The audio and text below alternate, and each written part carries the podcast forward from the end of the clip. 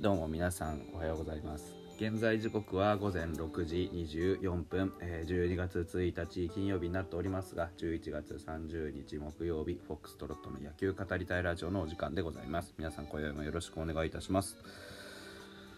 はいえー、ファイターズのね関連の話はいろいろこうなくはない感じなんですけれども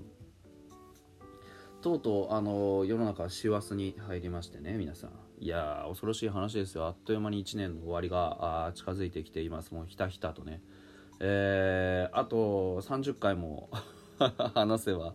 大晦日がやってくるというような状況ですから。まあね年の瀬いろいろとあの駆け込みの動きもはあの多くなってくるのかなと思います、まあ、球界全体を通して見るとね楽天安楽さんのねあのハラスメントの話だとかあなんかそういうねあまりこう面白くない話も上がってきたりしてね。ちょっとこうまあ雰囲気的には異様なものもありますけれどもね。まああの球界全体としてさやっぱりそういう反社会的な行為をもう取り締まっていく。方針をしっかりと楽天は示したのかなというふうにも思います。あの自由契約にするということですから、まあ、ある程度のけじめはつけたのかなと。いうふうに思いますしこういうふうにならざるを得ないだろうなとも思います。うん、あの中田とかね、えーまあ、他にもそういういろんなね、あのー、ことがあるじゃないですか。山川とかね、うん、あの辺の話をこう何て言うんでしょうね。してたしていた時もね思いましたけどやっぱりあのー、あんまり僕は野球選手だからといってね貧困法制であれとかねあのそういうのはあんまり関係ないと思っていて、うん、スポーツをやっているから人格が良くなるとかあのスポーツマンシップを持っているからこう野球選手なんだみたいなことっていうのは僕は一切関係ないと思っていて。やっぱりどんなねあの野球選手であろうと何だろうと。基本的にはやっぱり人格は僕切り離して考えるタイプなんでね。タイプというか関係ないんですよ。あのプロ野球選手プロサッカー選手プロテニス選手何でもそうですけど悪道ってのは存在するじゃないですか。全てのところにおいて、うん、あ何が言いたいかっていうとなんかあのこの処分っていうのは別に野球界だからとかではないってことですよね。中田だって一定の処分を受けました。山川だって一定の処分を受けました、うん、でも中田にしてもまあ安楽にしてもねそれから山川にしてもやっぱりある程度の才能を持ってその当時所属していたチームにそれなりの貢献をしてきたことは確かじゃないですか、うん、でもまああれですよね。人間としてはもしかしたらそういう欠陥じゃないですけどまああまり良くないところ持ってたのかもしれないけど野球の実力的な意味ではやっぱりそれなりのものがあるわけですよ、まあ、だから天狗になって調子に乗るわけですしね、うん、だからあの僕はあ野球やってるからとかスポーツやってるからといってそういうねなんかあの野球選手のくせになんでこんな悪いことするんだとかっていう話ではなくて人としてこういうことをやってしまったら処分があるよと処分というか、まあ、制裁をある程度受けることになるんだよっていうことははっきりやっぱり示していく必要はあると思うんですよね。うん、まああんまり面白くない話題なんでこれ以上はやめますけども。やっぱりね、あの、プロ野球界全体の浄化作用っていうのをきちっとやっぱ働かせてで、あの、そういう人を排除するというのではなくてそういう行為に対してきちんと処罰を与えるという姿勢を示すのは大事だというふうに思いますね。はい、でファイターズの話で言うとですねえー、っと堀瑞希今年はほとんど投げる機会がございませんでした。うん。たったの5試合しか投げてないということですが、あ一応ね、あのー、契約更改に臨みました。一応というか契約更改に臨みました。で、1300万円ダウンの4200万円でサインをしたということで。やっぱりね、あのー、一昨年じゃないな、一昨年去年か去年の1年間を、あのー肩の痛みというのをごまかしながら投げ続けてきたわけです彼は。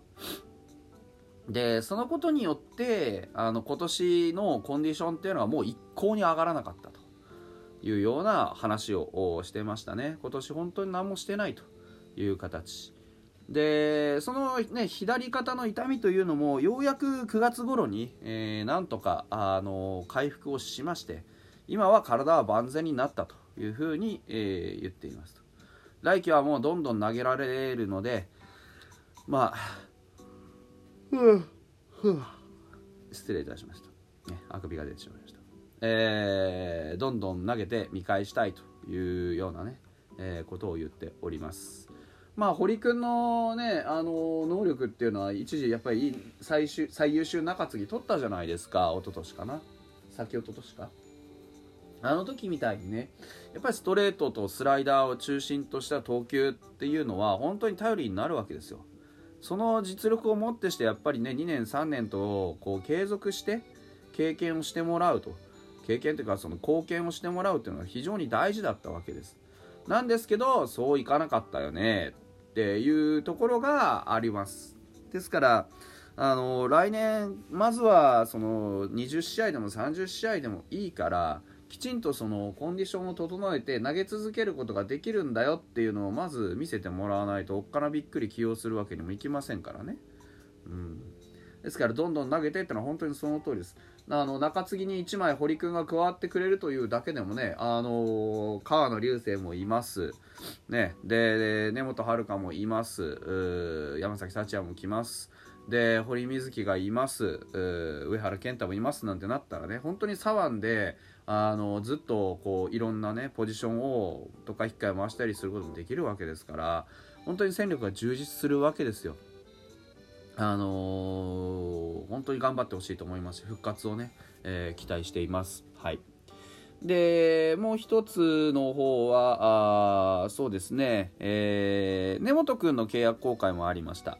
ね、その根本君です。えー、侍土産を飛躍の土台にするということで日刊スポーツから記事が出てましたがあ根本はあ300万円プラスの年俸1600万円で契約更改ということです。来年の目標はシーズン通して先発ローテということだそうです。やはり体力面の問題ですよね。彼に関しては高卒入ってきて2年目ですけれども本当にあの体も大きくなってきてますし投球も非常に良くなってきたと。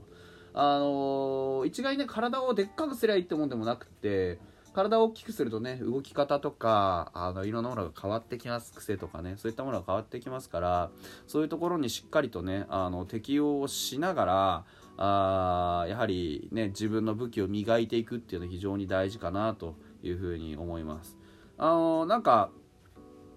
侍ジャパンでね隅田西武のね隅田からチェンジアップ教えてもらったらしいんですね。そのチェンジアップをあのオフに習得をしてステップアップしたいということを言っていました、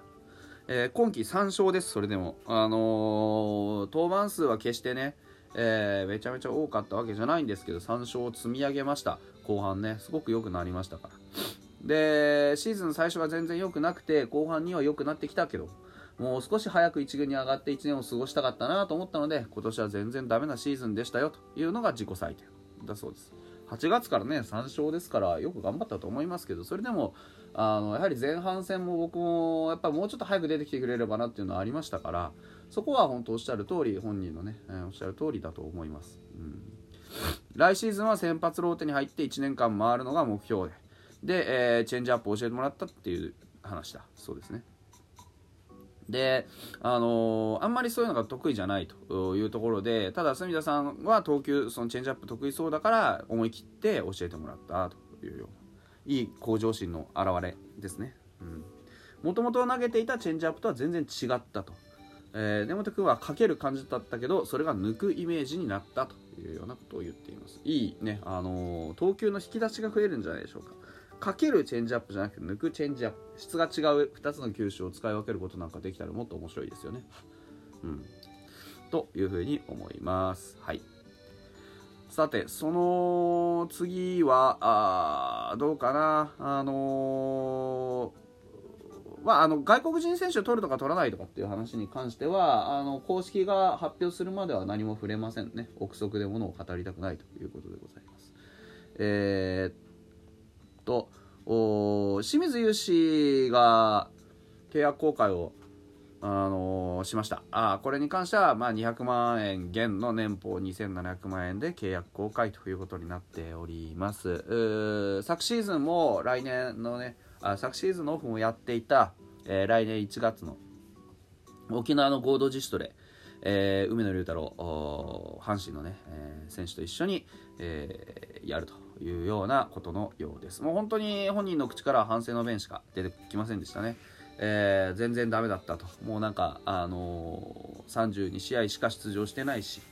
えー、200万円減で本当にあの厳しい言葉ばかりだったと。いうふうに本人は、ね、あの振り返ってますけど本当にあのいろんなやらかしだとかね、えー、の印象もあったりしてまあもうどうすんのっていうところまで本人は追い詰められたんじゃないかなと思います。あのー、この表情自体はあ割とねこうキリッと引き締まった表情ですけれども、まあ、ある程度の覚悟